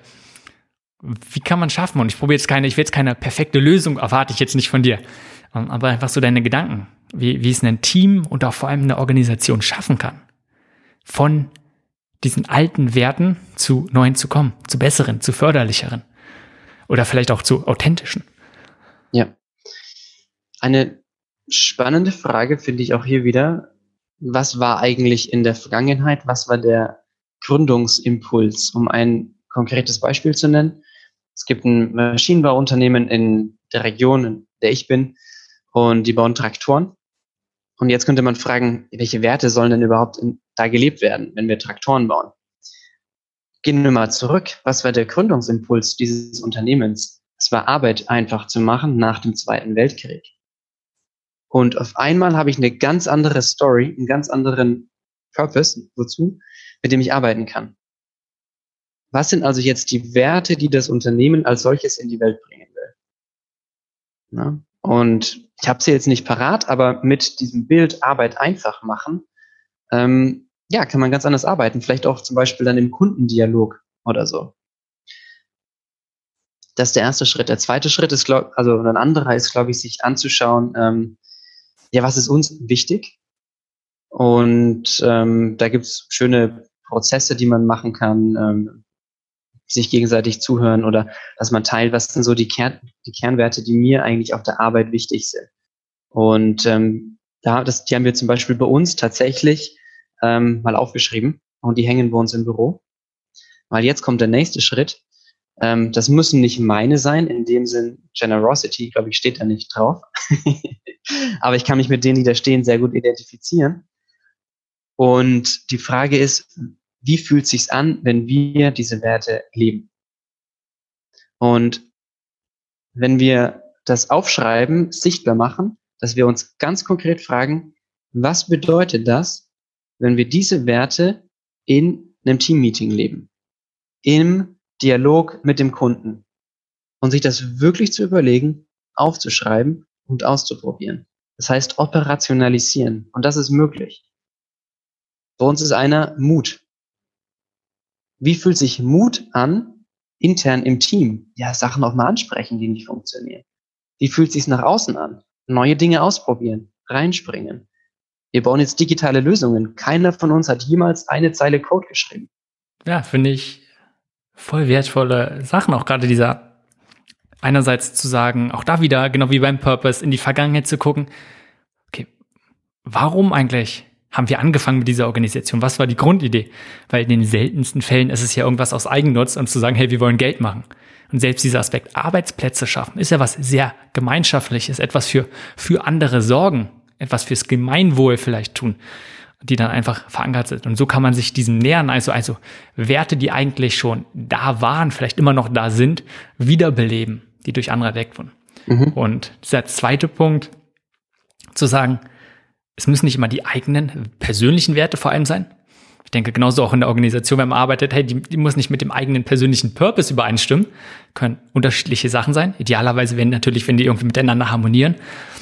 Uh, und dann auch diesen, diesen Aspekt, du hast ganz auch von Fühlen gesprochen. Nicht zu sagen, hey, was passt jetzt und was ist strategisch irgendwie gut oder weißt du, was macht Sinn, sondern ja, welche Werte fühlen sich denn gut an? Was wollen wir denn irgendwie leben? Und wie, wie, le wie lassen sie sich denn leben? Wie fühlt es sich dann dabei an? Ja, finde ich sehr, sehr wichtige mhm. Punkte. Ja. Um das nochmal zu betonen, aus meiner Sicht können Werte nicht instrumentalisiert werden. Wenn man das macht, dann ist es für niemanden gut. Und das ist ganz wichtig. Okay, kannst du es noch so ein bisschen weiter ausbauen und nicht nur vielleicht auf Werte, weil ich glaube, das ist ein Thema, was mir noch weitergehen kann. Generell Social Entrepreneurship, also generell dieser Punkt, hey, wir wollen als Organisation was Soziales, Gutes tun für andere und auch wir haben einen größeren Purpose. Aber eigentlich geht es der Führung doch wieder um Geld und dann wird es zum Instrument. Ich kann mir vorstellen, dass es ein Thema ist, was, wo du schon auch mal gelegentlich in Berührung gekommen bist. Ähm, denke, das passt sehr zu diesen Werten. Mhm. Ja. Oh ja. Ähm das nur so nebenbei. Meine, meine Bachelorarbeit hatte den Thema Kommunikation über Geld in Non-Profit-Organisationen. Ähm, eben aus der Beobachtung raus, in dem Moment, wo ich es nicht nach außen kommunizieren kann, dass wir eigentlich auch Geld brauchen, wird es intern pathologisiert. Ähm, ja, also, oder um es mal anders, auch anders aufzuhängen, solche neuen Schlagwörter wie Agilität oder New Work, wenn man jetzt hingeht und sagt, wir wollen agil werden als Instrument, um effizienter zu werden zum Beispiel, dann wird es nicht funktionieren. Wenn man sich anschaut, was sind die Grundprinzipien hinter Agilität, ähm, Dinge sichtbar machen, Transparenz, ja, da ist auch Effizienz dabei. Ähm, dann ist es möglich, das zu übersetzen und wenn man andere teilhaben ähm, lässt an dem Prozess wirklich zu überlegen, ja, wie, wie ist das für uns, wenn wir jetzt agil werden? So, ansonsten, weil ich meine, es ist ja ganz praktisch auch so, wenn dann von oben zum Beispiel die Entscheidung kommt, ähm, jetzt einen bestimmten agilen Framework einzuführen und er stößt auf Widerstand, Mitarbeitende finden tausend Wege, Dinge zu boykottieren, die sie nicht gut finden, die sich nicht gut anfühlen. Ich weiß nicht, ob das ganz deine Frage jetzt beantwortet hat.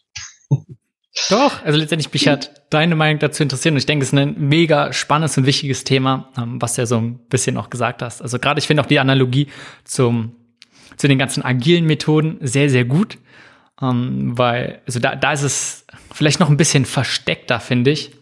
Ja. Ah, aber genau die gleichen Sachen. Wenn es, wenn es nicht mit dem richtigen Mindset und vielleicht der richtigen Haltung rangegangen wird, aus den richtigen Gründen, dann ist die Chance, dass es scheitert und nicht die gewünschten Ziele bringt, sehr groß.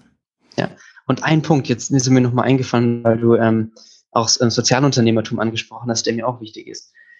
Ähm, es war für mich auch ein Schritt tatsächlich weg von ähm, der NGO-Welt, sage ich jetzt mal so plakativ, hin mehr zu Sozialunternehmertum, weil ich zu oft gesehen habe, dass ähm, bestimmte soziale Organisationen ähm, ihren sozialen Zweck instrumentalisieren. Sprich, sie setzen den eigentlich nur ein, um Spendengelder zu akquirieren und sich selbst am Leben zu halten, aber nicht um das Problem wirklich zu lösen. Nicht um den Kern zu lösen, weil sie dann obsolet wären. Und das finde ich dann ist eine Instrumentalisierung von meiner sozialen Mission oder Vision, um mich selbst am Leben zu erhalten. Und wenn wir wirklich Wandel ähm, bewirken wollen, dann müssen wir da aufpassen, das nicht zu tun. Hm, mega spannendes Thema auch für Non-Profits, finde ich. Ähm, aber das würde jetzt sehr definitiv den Rahmen sprengen. Aber sehr, sehr gut, auch einfach immer mal zu gucken. Vielleicht ist es auch so ein bisschen, was ich für mich rausnehmen würde. Mit welcher Haltung gehe ich ran? Warum wieder möchte ich etwas machen oder wozu möchte ich etwas machen? äh, und dann noch gleichzeitig zu schauen, bringt es wirklich diesen gewünschten Erfolg? Sicherlich ist es schwer messbar, aber zu gucken, mache ich das einfach nur, um sich selbst erleben zu halten, sich selbst irgendwie zu beschäftigen oder bringt es wirklich dem Purpose, den ich habe, dieser, diese Mission, komme ich da näher? Und ich denke, wir kommen so langsam zum Ende und ich wollte so ein paar kleine Fragen, also die Fragen sind vielleicht nicht klein, aber vielleicht hast du ja kurze und prägnante Antworten dazu. Wenn es darum geht, Menschen zu befähigen, etwas zu verändern, was sind deine größten Herausforderungen dabei? Kurz und knapp antworten. Bin ich ziemlich gut drin, wie wir schon gemerkt haben. Erste Herausforderung, ich bin oft zu abstrakt in meiner Kommunikation. okay. Ist es deine, ist es deine eigene Einschätzung oder hast du das Feedback von anderen gehört? Dass die, okay, warte, eigentlich äh, einfach, ähm, ich frage deswegen, weil abstrakt muss ja erstmal nicht, kann ich mir gut vorstellen, dass es was sehr, sehr Wertvolles ist, aber du bist halt auf einem sehr, sehr hohen Level dadurch, was vielleicht manchen eher schwierig macht, das dann zu verstehen und die Praxis umzusetzen. Ist es das? Also ist es etwas, was du von dir ja. selbst denkst oder was du von anderen auch immer als Feedback bekommst? Ähm, sowohl als auch.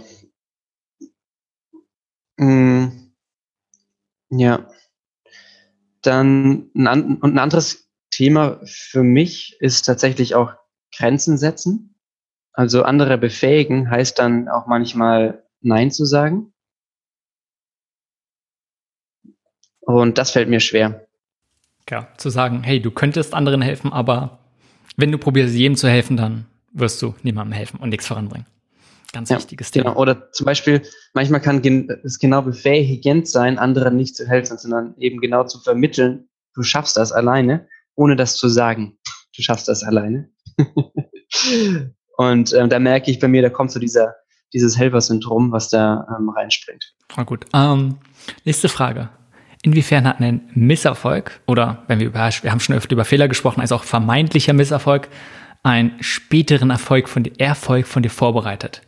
Hm. Hm. Wenn ich das Wort Misserfolg ein bisschen anders verstehe als, als Krise,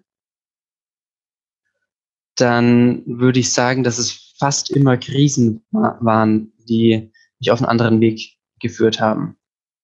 Warum denkst du, oder inwiefern sind die so wichtig für dich auch gewesen? Dieser ich habe gemerkt, das hat eine, eine extrem stark auch privat, wo ich gemerkt habe, oh, meine Beziehung, in der ich da war, das, mm -mm, das läuft nicht. Mit meiner Familie auch irgendwie nicht so richtig. Job. Wer ist denn hier eigentlich das verbindende Element?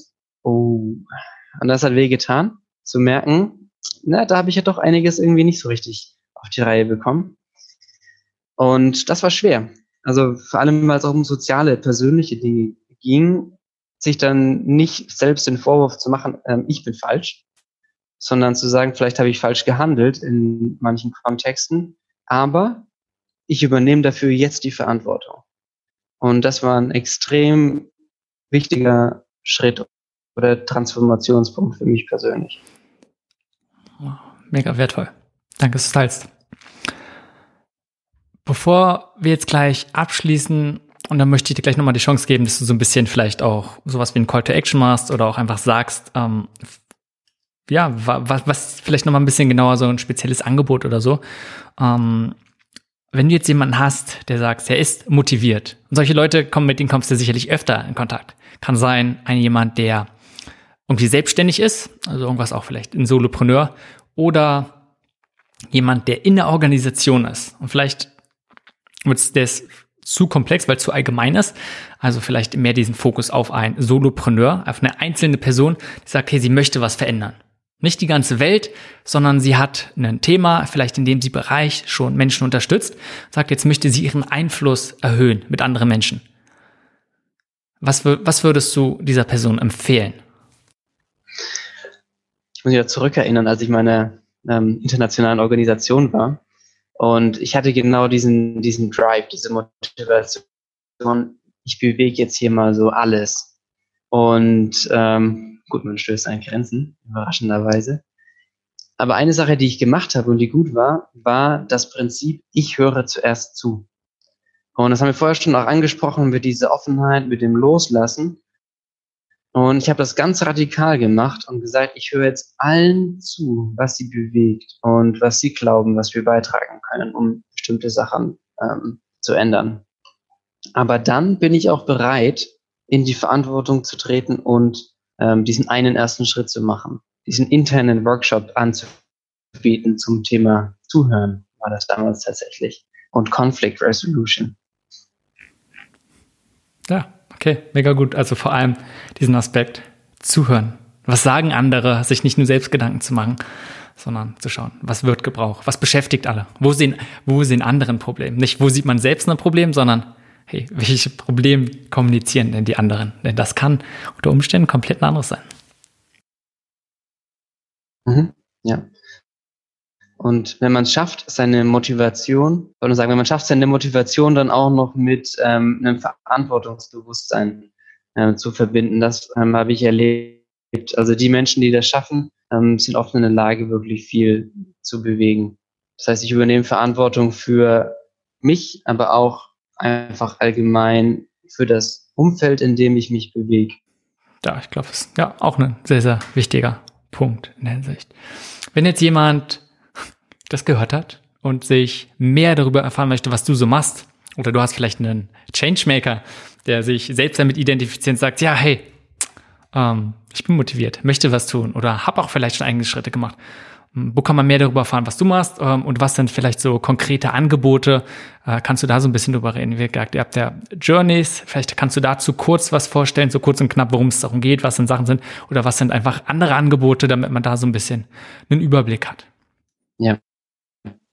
Ja, gerne. Also ähm, das sind die Sachen bei Unity Effect, die wir machen.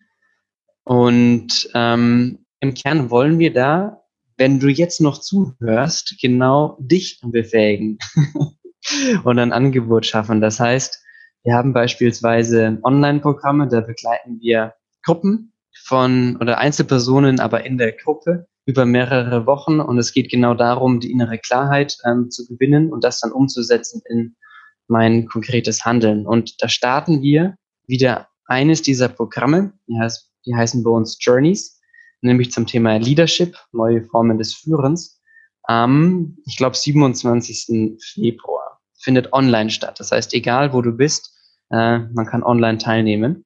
Und die andere ähm, Einladung auch, wir ähm, haben regelmäßig einmal im Monat sogenannte Online Community Calls. Die findet man bei uns auf der Facebook-Seite von Unity Effect. Und da kann man einfach mal reinschnuppern. Wie fühlt sich das vielleicht auch an, bei uns mitzumachen bei einem Event? Ähm, geht das online, ähm, so einen Raum zu schaffen, um sich da so tief auszutauschen? Ja, es geht, aber am besten selbst überzeugen. Ähm, genau, diese Online-Community-Calls einmal pro Monat. Okay, super. Also, äh, ich denke, alle Sachen findet man sonst auch einfach nochmal unter unityeffect.net. Um, da findet man auch diese Community Calls. Das werde ich verlinken. Und ansonsten habe ich auch alle Sachen, werde ich nochmal verlinken, über die wir so gesprochen haben, die wir angesprochen haben. Findet man dann einfach in den Show Notes. Und ja, danke dann also für deine Einblicke ähm, und vor allem für eure Arbeit. Also vielen, vielen Dank, Janik, dass du dabei warst. Ja, sehr gerne. Vielen, vielen Dank auch ähm, ja, für deine Einladung und für das, was du in die Welt bringst. Das war Changemaker. Um mehr über die besprochenen Themen dieser Folge zu erfahren, klicke den Link in den Show Notes. Besuche www.simonmcschubert.de. Dort erwarten dich nicht nur Artikel und weitere Podcast-Folgen, sondern auch kostenlose Online-Kurse, die dich unterstützen, etwas zu verändern. Bis zur nächsten Folge.